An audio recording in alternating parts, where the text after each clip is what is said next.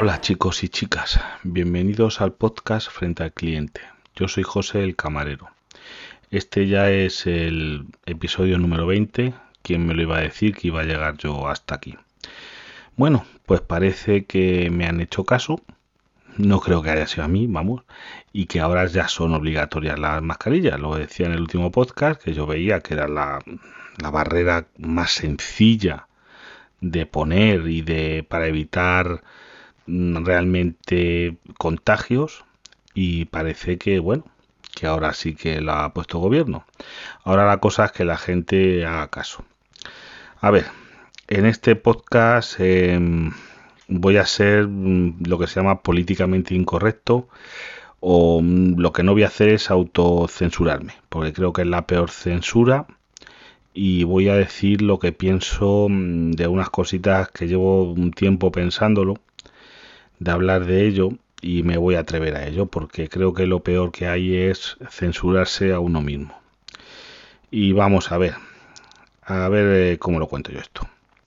Pues mirad, eh, la cosa es de los médicos. Eh, los aplausos y demás que se hacían hasta hace un tiempo están muy bien, muy, muy bonito, la gente así, oye, mira, pues vamos a aplaudir y todas las cosas y demás, pero a ver, yo tengo este pensamiento y es, eh, ¿qué estaban haciendo los médicos y las enfermeras? Mm, ¿Qué creéis que hacían?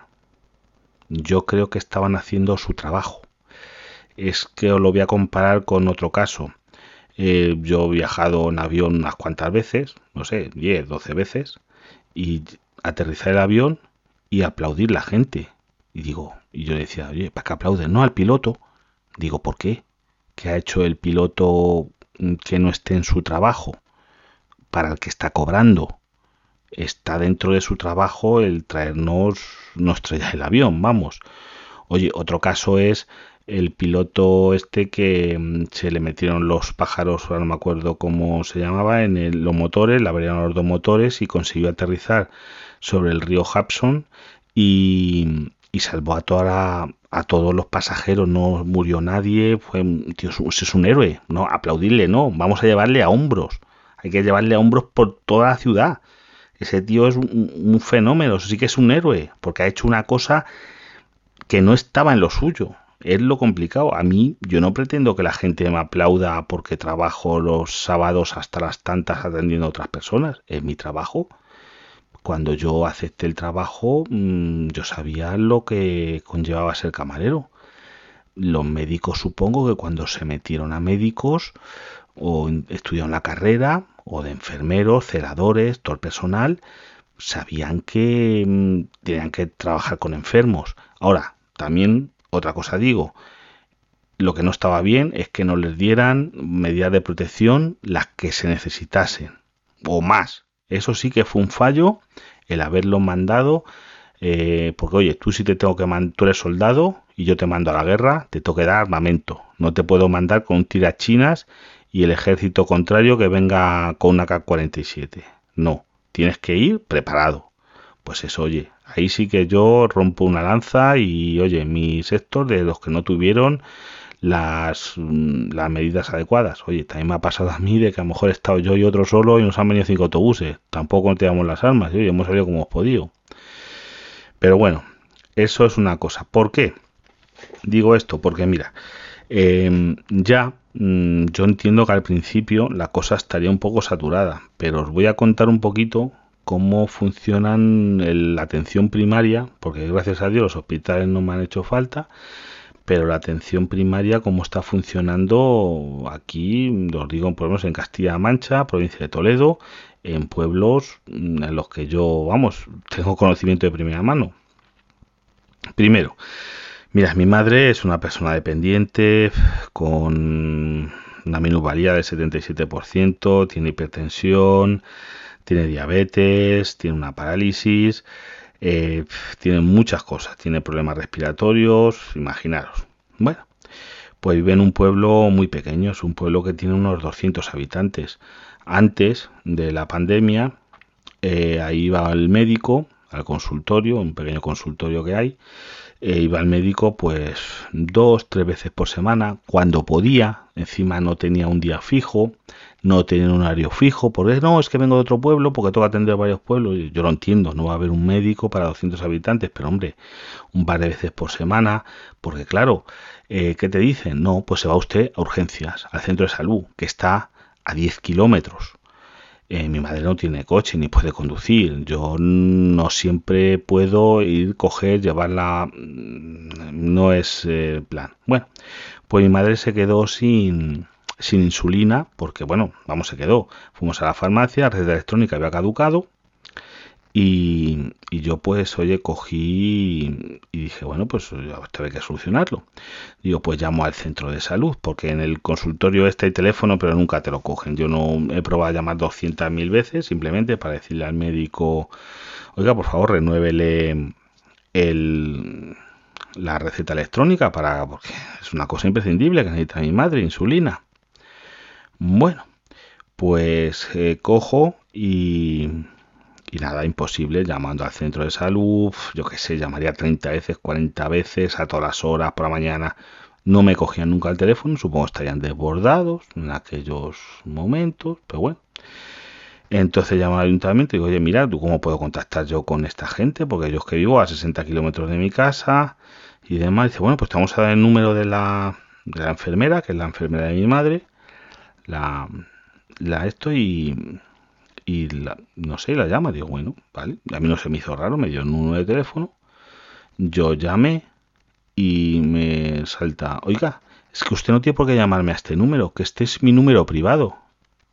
Y digo yo, pero no sé, pues disculpe usted, mire, yo lo siento mucho haberla llamado a su número privado, no, no sabía que era su número privado, creí que era un número de trabajo pero te dan ganas de contestarle después de esa contestación y para decirle, ya le dije para lo que era, digo, oye, para que me renueven a mi madre la, insulina, porque es una cosa que necesita sí o sí, no, no la estoy llamando para preguntarle la hora ni que te me haya salido aquí un, grano, es, bueno, pues em, me contesta eso, digo, hombre, pues no se preocupe usted, no, no, no va a volver a pasar, lo siento mucho, haberla llamado a su teléfono personal, no era mi intención molestarla, creía que era un teléfono de trabajo, de como ustedes van por varios pueblos, pues yo tampoco me imaginé de que tendrían un móvil eh, donde puede contactarle, porque yo es que ya le digo, llevo intentando contactar con servicios médicos para este problema de que mi madre necesita esto, además también necesita tiras reactivas para poder mirarse la,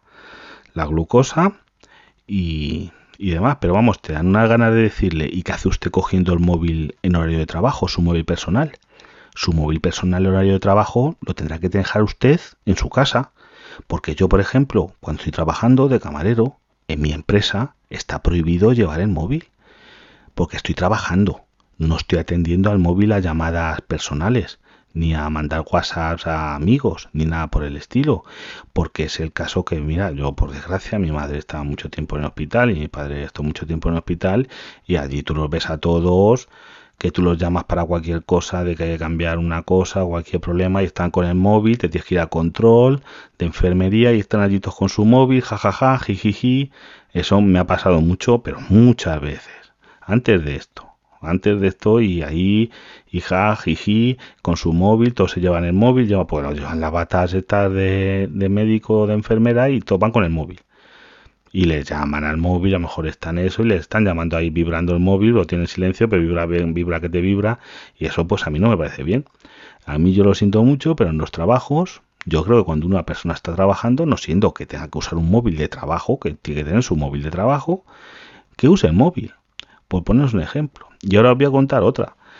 Eh, yo llevo un par de semanas con un dolor en, en una rodilla. Al principio no le daba mucha importancia, pero oye, viendo que no me remitía, pues digo, bueno, pues voy a pedir, ya esta semana pasada, voy a pedir cita al médico de cabecera, pues para ir al, a, consultar, que me, que me miren la rodilla, a ver qué, qué les parece.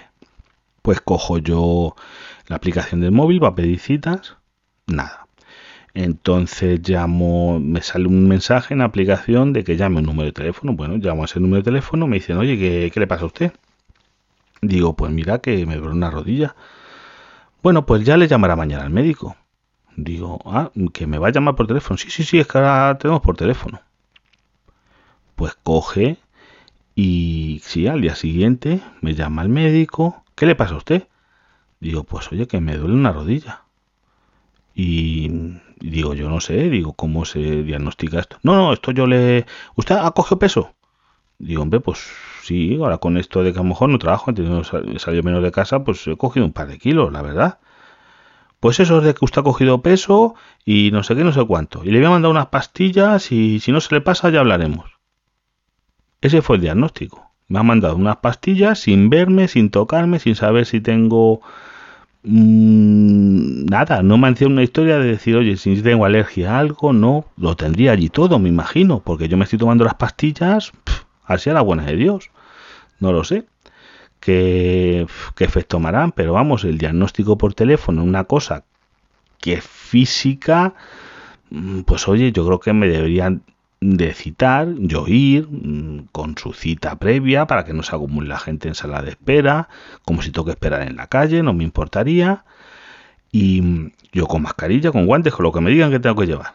El médico con las protecciones que tenga que llevar. Pero oye, me tendrá que mirar porque, oye, yo estoy pagando la, la, seguridad social. A que esté en un ERTE, por desgracia, sigo cotizando porque me lo descuentan del ERTE. El pago de la, seguridad social, por si alguno no esté en un ERTE, que lo sepáis que no lo descuentan. Del ERTE me descuentan dinero para, para pagar la seguridad social. Eso lo sigo yo pagando. Pues ya os digo que esto, pues yo no lo veo bien, la verdad. Y yo no sé, yo entiendo que tengan miedo, pero oye, es que yo creo que la gente se sigue poniendo mala y yo creo que ya, según nos cuenta el gobierno, las cosas no están tan mal.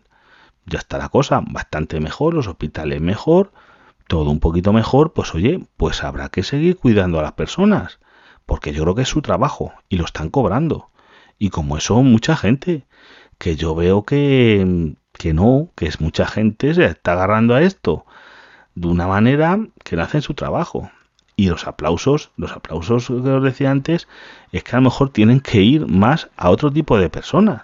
Cuando los hubo, que los médicos estaban haciendo su trabajo, ole.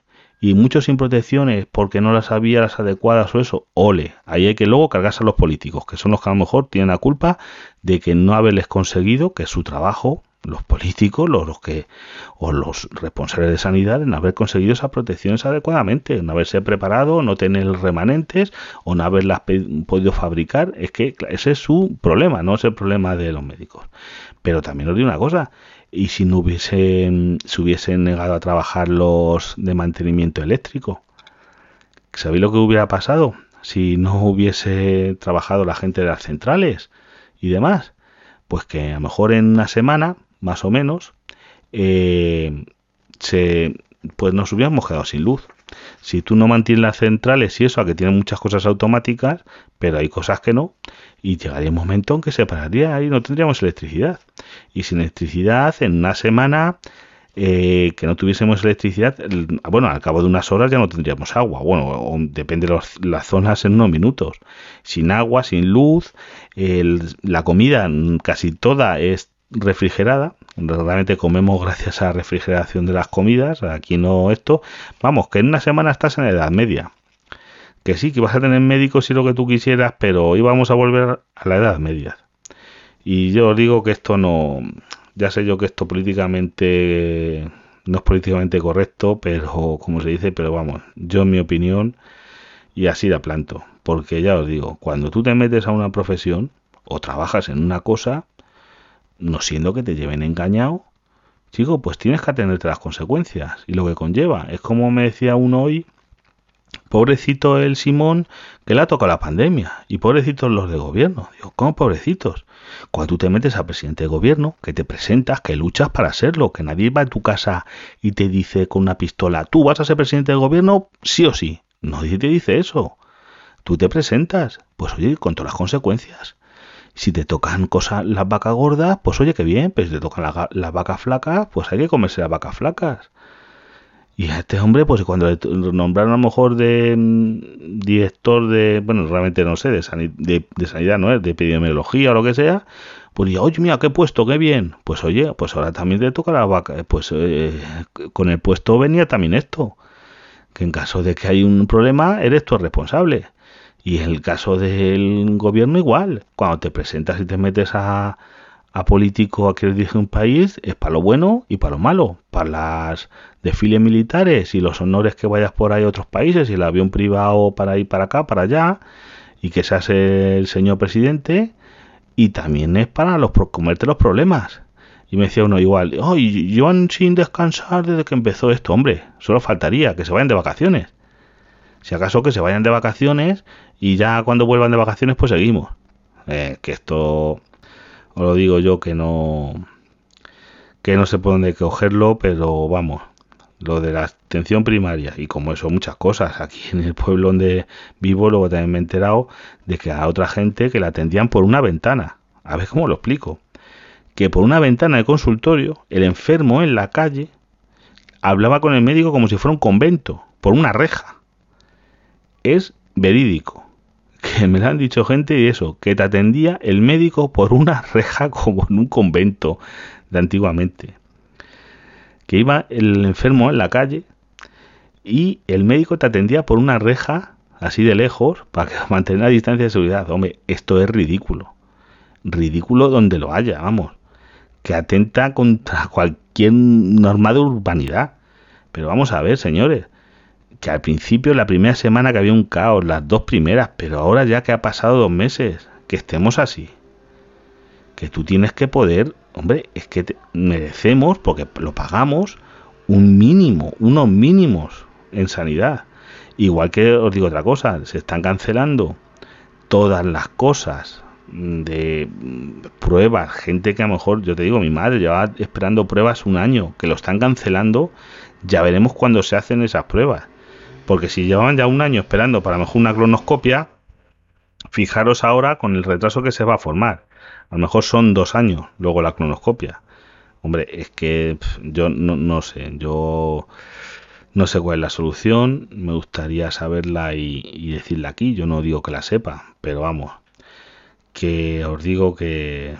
Y después el, el trato con la gente, que, que son tratos de que de que son personas y tratar mal a las personas, pues yo que a mí me gusta mi trabajo tratar bien a la gente y eso que hay gente que nos trata muy mal a los camareros pero yo en todas mis posibilidades procuro tratar lo mejor posible a las personas. Pero luego digo, yo en los médicos, por desgracia, los tengo un poquito atravesados por eso, porque estado mucho en hospitales, no yo como enfermo, sino como cuidando a otra gente y te digo una cosa, mucho desinterés, eh, mucho pasotismo y chico, es que yo que sé, si no te gusta tu trabajo, no te gusta, o no esto, pues dedícate a otra cosa.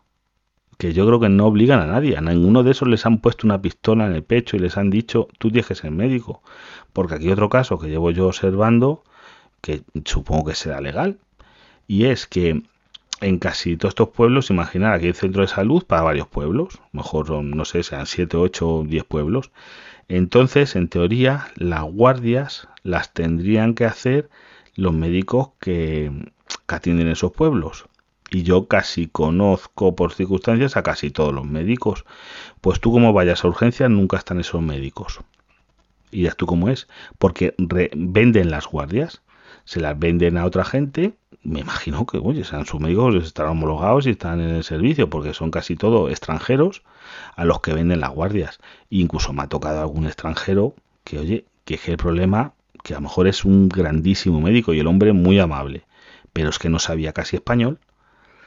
Mm, era eh, de, Europa del Este y el hombre es que no sabía casi español, que a lo mejor era un grandísimo médico, pero claro, ahí vemos un, un problema de comunicación mm, grave, porque claro, yo no sé rumano ni búlgaro, entonces que no sé lo que sería el hombre, me imagino que por el acento yo creo que era algo así. Yo no sé cómo ese hombre ha pasado, no sé, es que no sé qué les exigen, no lo sé, me gustaría saberlo. Pero, pero ya os digo, que a las personas hay que valorarles cuando hacen cosas excepcionales. Cuando hacen su trabajo, pues oye, agradecido, bien, yo me gusta la madera, pero yo no pretendo que la gente me aplauda cuando le llevo un café. Ni pretendo, pero yo creo que si soy un bombero y voy a apagar un incendio, es que sé que en mi trabajo, cuando me meto a bombero, es apagar incendios, rescatar a gente que a lo mejor está atrapada en un coche, eh, rescatar ese tipo de cosas. Ese es que, mm, que no soy un hombre, héroe sí, que está arriesgando su vida, pero bueno, eso es como el que se mete a soldado. Mm, es que va en el trabajo. No te metas si tú quieres vivir tranquilito.